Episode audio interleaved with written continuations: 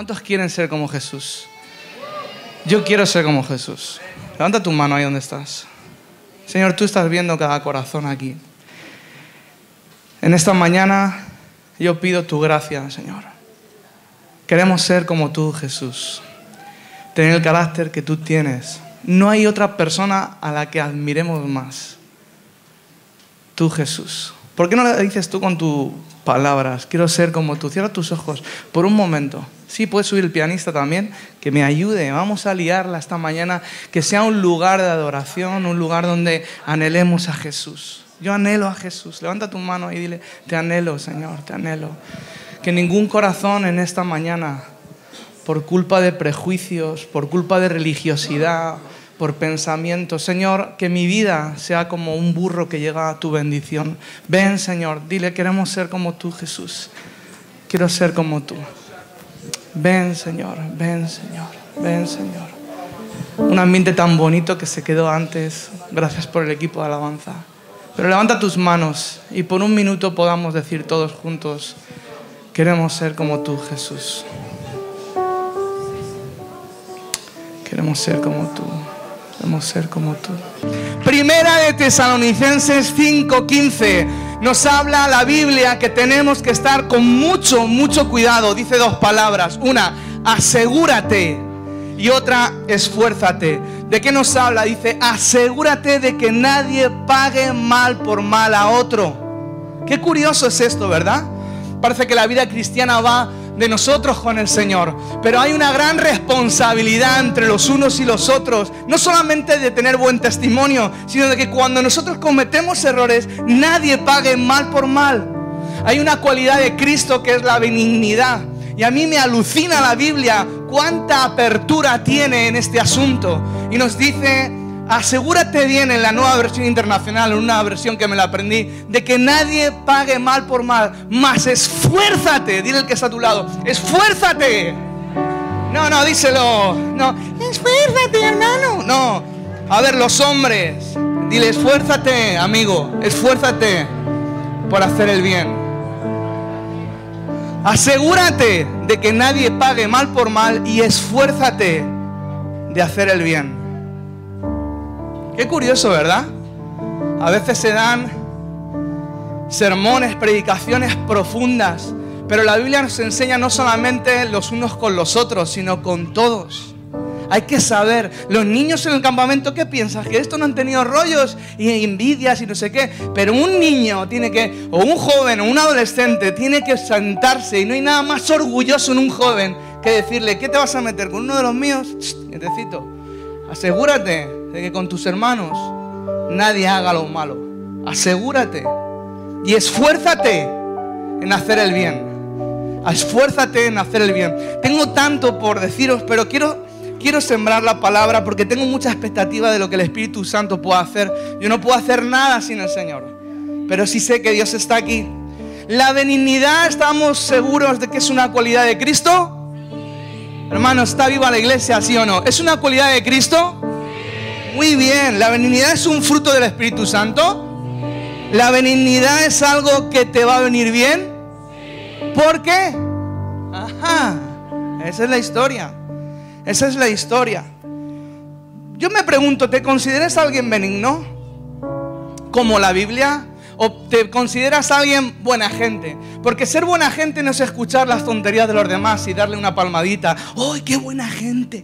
¡Qué buena gente que eres, hijo! No. Ser buena gente es decirle, hey, deja de saltarte por el tejado e irte al vecino. Mira cómo hace así, porque se pira al vecino. Tengo cuatro hijos, cuatro, 20 años casado, mil luchas y mil, y mil guerras, vergüenza ninguna. Miedo, sí, a que Dios no esté en mi vida, en medio de las tormentas, de las luchas. Una cualidad de Cristo puede sacar tu vida a flote en un momento difícil. Tres asuntos. Uno, la benignidad en la lucha. ¿Cómo ser benigno en la lucha? Dos, la benignidad en los procesos donde Dios te mete. Porque algunos de vosotros estamos, nosotros estamos en medio de un proceso. Y la benignidad como forma de vida. Eso es lo que voy a hablar hoy. Sencillo. Y ya está. Gran predicador, no sé pero sí sé que Dios está aquí. Asegúrate de eso. La benignidad. Dice que quítense de vosotros toda amargura, todo enojo, toda gritería en Efesios 4, 31 al 32. Toda maledicencia y toda malicia. Antes sed benignos los unos con los otros. Colosenses dice 3.12, dice, sed responsables. Es de vuestra responsabilidad asegurarse de vestirse, de ser benignos. Y luego después, y perdónense los unos con los otros, pero vistámonos con benignidad. ¿Qué es la benignidad? Para mí, no voy a entrar ahora en la academia ni en el griego, pero sí quiero entrar en unas historias. Y directamente porque yo quiero, o yo creo que el Espíritu Santo quiere moverse después entre nosotros. ¿Sí? El Señor quiere moverse entre nosotros. Da igual lo que pienses, ¿sabes? Da igual lo que tú decidas en esta mañana. Cuando Dios se mueve, se mueve. Hay un momento en la Biblia donde dice que Eliseo, aquí, eh, eh, está en un momento adorando al Señor y Dios le descubre los planes del enemigo. No voy a leértelo porque no tengo tiempo ahora, pero sí sé que hay un momento donde la tierra de Arán, dice, el rey de Arán estaba en guerra contra Israel y consultó con sus siervos diciendo, en tal lugar y en tal estará en mi campamento. Y el hombre de Dios envió una palabra del rey. Bueno, al fin y al cabo había una lucha, ¿vale? Y en esa lucha estaba el pueblo de Israel, ¿sí? Y hay un hombre que se llama Eliseo. ¿Cuántos conocen a Eliseo? Pues, ¿Seguro que lo conocéis? La historia, muy bien. Y en esa historia, el siervo que fue a dar una vuelta por el mercado, escuchó que iban a por Eliseo.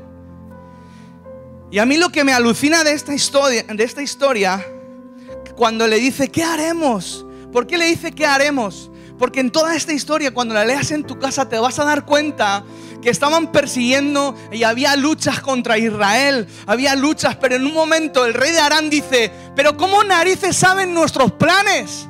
¿Cómo puede ser que, que, cuando atacamos por la izquierda vienen a por nosotros, cuando atacamos por la derecha vienen a por nosotros, cuando atacamos por el monte o por el valle, nos, nos gana este pueblo de Israel? ¿Cómo lo pueden saber? Dí conmigo, Así somos los cristianos. Cuando tenemos un acceso con el Señor, Dios nos habla y sabemos qué hacer en medio de mil flechas. ¿Sí? A ver, los jóvenes cómo hacen. no. Las niñas. Porque una de las veces el rey Arán pensó, pues si hay alguien que sabe esto, en vez de atacar a Israel y a sus tropas, ¿por qué no atacamos? Y a ese tipo que lo sabe. ¿Por qué tu familia es atacada más que una familia del mundo? Pues es sencillo, tienes a Cristo. Los que no tienen a Cristo no tienen tanto ataque. ¿Por qué es tan atacado a veces y con pensamientos y somos tan bum, bum, bum? ¿Por qué? Porque tenemos una visión clara. El diablo no va a atacar a quien no está haciendo nada. Si tú fueras el rey de Aram, ¿A por quién irías? ¿A por un ejército entero o a por la persona que sabe perfectamente por dónde vas a ir a atacar? Irías a por ese estratega. Eliseo se encuentra con su siervo que le dice, es que me he encontrado con 300 hombres allí que vienen a por ti. dice, hey, tranquilo, abre los ojos. Y dice que cuando Eliseo le dijo a su siervo, abre los ojos, ¿sabes qué pasó? Que vio un ejército de ángeles y que vio todo un ejército y entonces Eliseo estaba confiado. ¿Sí? Eso es más o menos lo que pasó. Ahora viene la historia de la benignidad. De repente, Eliseo los ve, ora al Señor y todos sus ojos quedan cegados de ese ejército que iba por él. El siervo muerto de miedo, pero muerto de miedo, dice, ¿y ahora qué haremos con estos? Dice, seguidnos. Y esos 300, esas, en una versión dice más, otra versión dice menos, pero unos 300 hombres a los que le perseguían los lleva hasta las puertas del rey de Aram. Y dice, y el Señor abrió sus ojos y vieron, y he aquí que estaban en medio de Samaria. Cuando el rey de los israelitas lo vio, dijo Eliseo, ¿los mato, padre mío? Y respondió, no los mates ¿matarías a los que han tomado cautivos con tu espada y con tu arco? Pon delante de ellos pan y agua para que coman y beban y se vuelvan al Señor. ¿Perdona? ¿Cómo? O sea, te viene un enemigo hasta aquí. Esa gente que te ha estado maltratando, maldiciendo, y te los traen hasta tus puertas de tu casa, de tu reino. ¿eh?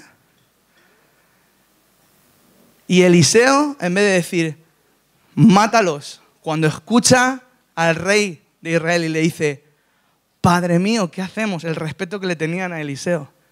¿Qué hacemos con esta gente? ¿Los matamos, verdad? Dice, ¿cómo vamos? Miradme bien. ¿Cómo vamos a matar a quien Dios nos entregó? Pan y agua, prepárales, dice a continuación. Y con eso perpetuaron una paz. La benignidad en los tiempos de lucha. Cuando tú deberías de contestar mal, cuando tú deberías de contestar o hacer algo malo porque realmente esa gente era mala y deberíamos saber, si yo, nosotros fuéramos ese ejército no entenderíamos, pero la benignidad va mucho más allá. Cuando un enemigo viene a por ti, nosotros lo que tenemos que hacer no es defendernos, sino silenciar nuestra mente y nuestro corazón y hacer algo que nos habla la Biblia, ser benignos los unos con los otros. Eliseo estaba haciendo esto y con esto, dice la Biblia, entonces los preparó un gran banquete. Se le fue la olla a este hombre. Y después que comieron y bebieron, les despidió y se volvieron a su señor y las bandas armadas de arameos no volvieron a entrar más en la tierra. Dicen la gente eh, que estudia mucho ¿eh? la Biblia que perpetuaron la paz por más de 40 años. Cuando tú y yo, al vecino, le, en vez de estar dándole tralla, le, damos un pastelito, aunque no se le amanezca la bruja del quinto. ¿eh? O el tipo de arriba que te está echando la colilla abajo ¿eh? y te está quemando la ropa. Pero subes y de decirle la próxima, le dices, eh, toma, anda,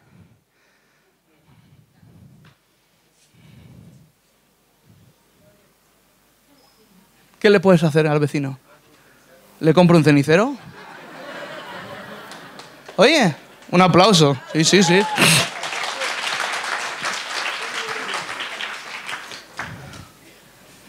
Deberías estar estudiándole de tan, tan, tan, ¿eh?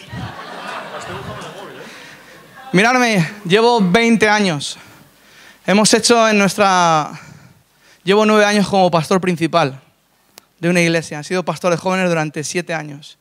Llevo desde los 13 años en la iglesia. ¿Sabes por qué hay tantas guerras entre unos y otros? Porque hay una falta de benignidad entre nosotros. ¿Queremos perpetuar la paz entre nosotros? Estamos hablando de los hijos de Dios cuando habla Primera Tesalonicenses. Hey, hay veces que lo mejor que podemos hacer es silencio. Y si hay que hacer algo, sea una acción de benignidad. Cuando yo me llevo a los hombres a trabajar en la nación, yo llevo ya 11 iglesias, gracias. Gracias, machote. Once iglesias llevo. ¿De qué? Ayudando a mis hermanos. Haciendo la electricidad, haciendo la bañilería. El otro día lo hablaba con mis hijos. Mis hijos me los he llevado a trabajar y me decía, ¿pero qué haces aquí? digo, hijo, tú no sabes la bendición que es que el día de mañana tú vayas a cualquier lado y, que, y te digan, tu padre estuvo aquí trabajando. La benignidad perpetua en nosotros, amistad y se caen todos los conflictos y perpetúa la paz entre los unos a los otros. No me digas, Dios te bendiga, haz un acto de benignidad. No me digas que nadie puede hacer nada porque te digo una cosa. El acto de benignidad de un amigo mío que estaba en la cárcel es un pastor. Le he pedido permiso para este, para este ejemplo. Él me dijo, mira, yo estaba preso él era uno como mi papá, pero para no hablar de mi familia, él era uno como mi papá, estaba bien metido en las mafias y cuando entró en la cárcel, él se, fíjate, un pagano no era ni cristiano, para que vean los actos de benignidad, las puertas que abren. Dice que en un momento donde le estaban golpeando a uno de Madrid, ya sabes lo chulo que somos nosotros, ¿qué pasa, tronco? ¿Qué pasa? En la cárcel ya, muerto de miedo y entró así el madrileño, ¿qué pasa? ¿Qué pasa? ¿Eh? Aquí estoy yo, ¿no? Pues pum, pum, pum, pum, y le dieron. ¿Y sabes qué pasó? Que uno de los míos de los de barrio, de la calle, porque yo vengo de la calle. ¿Sabes lo que pasó? Pues este hombre le cogió y le dijo, anda, vente para acá que te van a matar. Ese acto de benignidad le abrió la puerta porque ese chaval era cristiano y le presentó a Jesús. Hoy día es pastor de una iglesia. Los actos de benignidad hacen avanzar el reino de Dios. Si le vas a dar un aplauso a Jesús, dáselo fuerte. Si no es pura religión. Señor, para ti, Señor, llénanos en esta mañana de benignidad y de pasión por hacer el bien. El rey David, primera de Samuel 21, no voy a leer, leerlo todo, dice que cuando David y sus hombres llegaron a Siclac, es algo muy, muy conocido esta historia. Los amalecitas habían hecho una incursión al Negev y, en, bueno, y habían llegado a su campamento y en ese campamento llegaron los hombres en el versículo 5 y bueno, el 6 David estaba muy angustiado porque el pueblo hablaba de apedrearlo. ¿Por qué? Porque llegaron los, los malos y se llevaron a las mujeres, se llevaron el botín, a los hijos. O sea, ¿yo qué culpa tengo, no? Diría David, vamos a ver, que, está bien, que todos tenemos enemigos. No, no, pero es que ahora tus propios amigos y tus propios valientes de la depresión donde estaban, hablaban de matar al rey. O sea, tú imagínate, yo pienso que David era, bueno, el rey David a mí me, gusta mucho porque pues son muchos, es mucha vida la que tiene, mucho recorrido, ¿no? Por eso a mí me encanta la gente mayor, ¿no? En las iglesias, tan, tanta estabilidad, las canas, los problemas, las luchas. Yo estoy harto de luchas y, y, a la vez me encantan. O sea, es algo, o sea, no lo hablo, o sea, es, es como, no sé, es como, soy un poco masoca cristiano, ¿sabes? O sea, porque cada lucha te afirma, a veces cuando hablo con el Señor digo, yo te amo, yo te amo, sí, tú me amas, vamos a ver, y me mete en otra guerra y digo, otra vez una movida de estas, ¿no amas a la iglesia? Entonces, bueno, pero eso, eso, eso soy yo. Esto no, esto no, yo sé que a vosotros esto es fácil, pero para mí, en el momento, si yo me viera como la vida de David, en un momento donde mi gente también va por ti, imagínate, este es el momento donde estaba viviendo David. Los enemigos habían entrado al campamento, se habían llevado todo, el botín, las mujeres, todo. ¿Sabes? Alguno diría, gloria a Dios, por la mujer se la lleva. No, pero no, no es el caso, aquí no lo es, no lo registra, hermano. Ríanse. Ríanse, por favor. El caso es que David se fue y le dijo, Señor, ayúdame. Y en su tiempo de, le dice, voy a recuperar todo. ¿Tú, yo ¿Tú crees que yo recuperaré todo? Lo curioso aquí es que el Señor le dice, vete porque lo vas a recuperar todo. Pero la manera en que se lo dice, no le dice el cómo ni la forma. No le dice, oye, pues esto va a ser así. Porque yo, oye, voy a recuperarlo todo. Cojo el caballo, le digo a mis hombres, vamos a recuperarlo todo. Pero por dentro, ¿cómo narices hago esto? Dice que de repente cuando iba cabalgando, a ver cómo se hace el caballo, chicos. Eso, es un caballo, es un burro, eso es un asno. No, en serio, venga, una, dos y tres. Dice que de repente tiró, tiró del asa, tiró del asa. ¿Y qué pasa cuando se tira del asa de un caballo?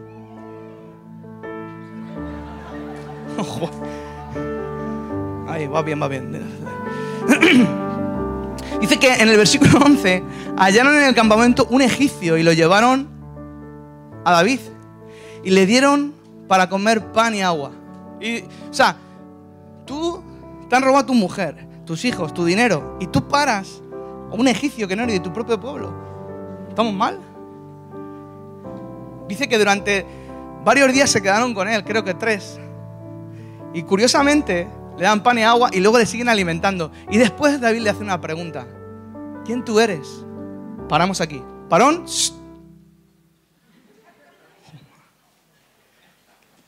¿Quién tú eres? ¿Pero qué hizo primero? Le dio pan y le dio agua. ¿Qué pasó con Eliseo?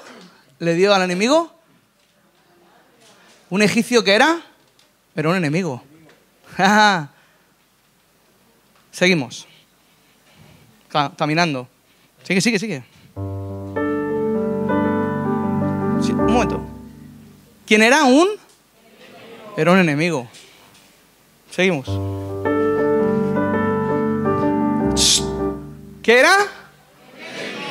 Tiene que quedar claro que era un enemigo, porque si no queda claro que era un enemigo, la iglesia no va a comprender Que no solamente tenemos que hacer el bien con nuestros hermanos ni con la gente que tiene algo que podemos sacar, sino también tenemos que hacer el bien con la gente, saludar y abrazar y decirle, hey, estoy aquí con la gente que habla mal, con la gente que te trata mal, porque la Biblia no nos dice que nos tratemos solamente bien con los que nos hacen lo bueno, sino que también hagamos el qué?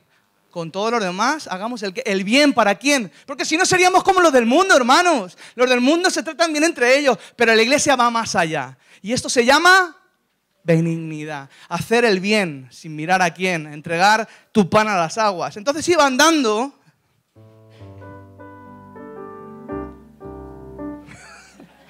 vale.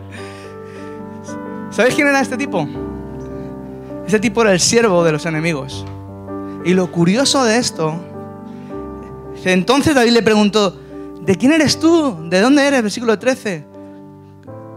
Yo soy un joven egipcio, siervo de una malequita.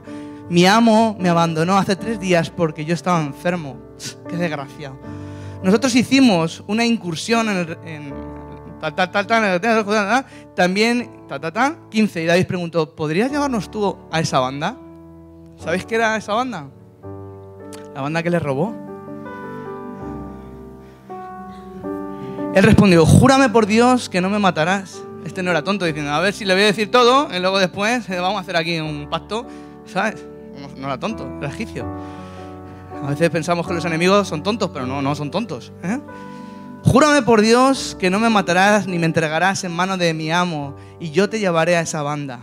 16. Entonces les llevó y aquí que estaban desparramados sobre la superficie y comiendo y bebiendo y haciendo fiesta por todo aquel botín que habían tomado de la tierra de los filisteos en Judá. David los atacó desde antes del amanecer hasta la tarde del día siguiente.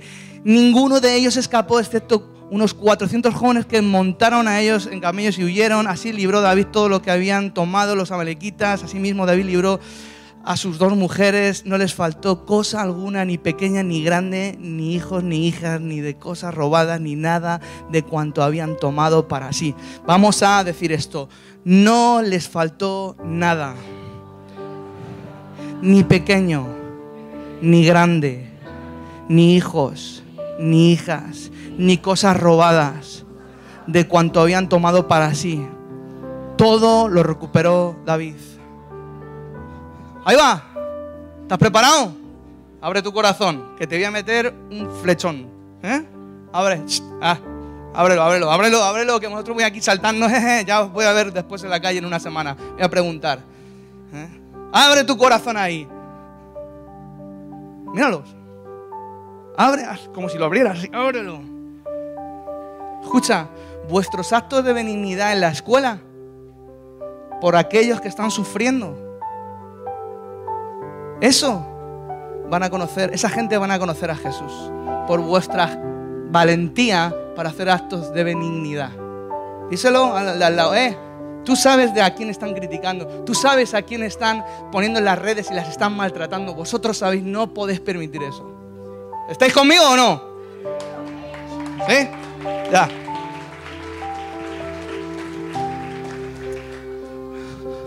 ¿Cuántos hijos hay en esta sala que no están con Cristo? ¿Cuánta gente ha perdido cosas en el camino del Señor? ¿Cuántos de nosotros hemos entrado en depresión por lo que dijeron de ti o de mí? ¿Cuántos hemos entrado en conflicto? Abre tu corazón. Me da igual que seas un viejo, un joven en la palabra de Dios y esta penetra hasta partir el alma. ¿Sí o no? Un acto de benignidad con tu familia, con tus hermanos, va a hacer que tú sepas el plan de Dios. Cuando te encuentres al enemigo, no lo mates. Dale pan y agua. Dile, hey, tranquilo. Estoy contigo. Y eso te va a hacer recuperar todo. Las historias en la Biblia están por algo. Hermanos, David no recuperó todo por lo valiente que fue, sino que se paró y un acto de benignidad le hizo saber cuál es el mapa. Tú y yo vamos a saber cómo continuar para conocer a Cristo, ser más como Cristo y recuperar lo que el diablo nos robó si permanecemos en actos de benignidad. Amén. ¿Tiene sentido, como dice él? ¿Sí? Tiene sentido. ¿Eh? Parece que un día, como se llama mayor, se va a caer. Bueno, vamos a dejarlo. ¿Tiene sentido o no tiene sentido? La Biblia es potente, sí. Es alucinante. Un acto de benignidad. Un acto de benignidad. ¿Sabes lo que hizo? Yo estaba en el ejército. 19 años estaban maltratando a un chico y me metieron una paliza alucinante. 18 años. Sí, 18 años. Y digo, yo, ¿cómo me voy a meter ahí? Le están dando una paliza a este. Ese tipo, te hago corta la historia. Llegué, le defendí, le saqué de ahí, le dije, eh. Y, ellos me dijeron, eh, no sabes quién soy. ni yo sabía ni quién era, ¿sabes? ¿Y qué haces de barrio? Le dije, eh, eh, eh, como sabes, dice, vámonos, corre, corre, vámonos, vámonos. Y nos metí, ¿sabes qué? Ese tipo hoy es un pastor en la ciudad de Barcelona. ¿Sí? Vale, seguimos. Seguimos.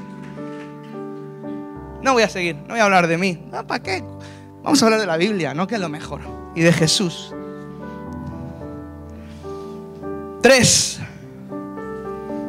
Os he puesto ese ejemplo porque no podéis ser gente de aquí. Tenéis que ser jóvenes, tenéis, que meterle un puñetazo a las tinieblas. Con, los, con la boca cerrada. Con vuestras maneras, con vuestras formas. En la iglesia tenemos que darle un meneo a las tinieblas. Con nuestros actos de benignidad. Nos va a asegurar nuestra familia, nos va a hacer recuperar y vamos a conocer el plan de Dios. Y tres y último, la benignidad como forma de vida. Como forma de vida. ¿Sabes lo que trae? Trae bendición. ¿Cuántos de nosotros hemos conocido la historia del buen samaritano? Todos conocemos la historia del buen samaritano.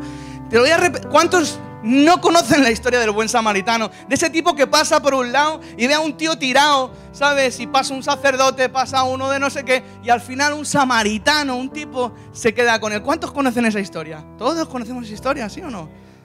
Léela, está, está en la Biblia, en Lucas 10, 30, 35. Yo solamente quiero decirte esto.